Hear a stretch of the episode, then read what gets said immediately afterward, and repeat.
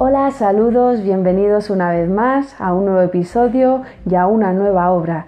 Esta vez vamos a hablar de Fahrenheit 451, que por cierto es la temperatura a la que arden los libros y el título que Roy Bradbury eligió para su fantasía futurista.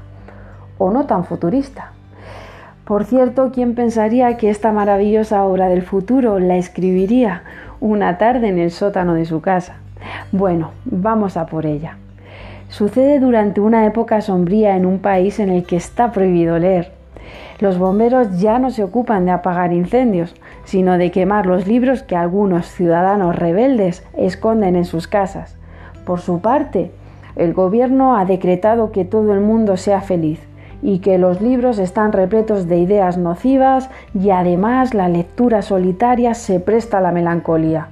La población, por lo tanto, debe de ser protegida de los escritores, que son los que contagian pensamientos malignos. De esto trata la obra, de una sociedad absolutista que quema libros.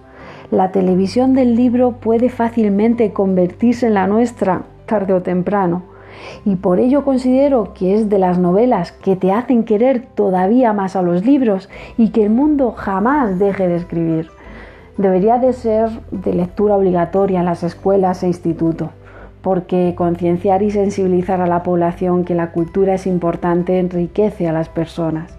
El saber no ocupa lugar y es una de las mejores obras escritas dentro de la ciencia ficción. Es un libro único, profundo y con un mensaje inmejorable.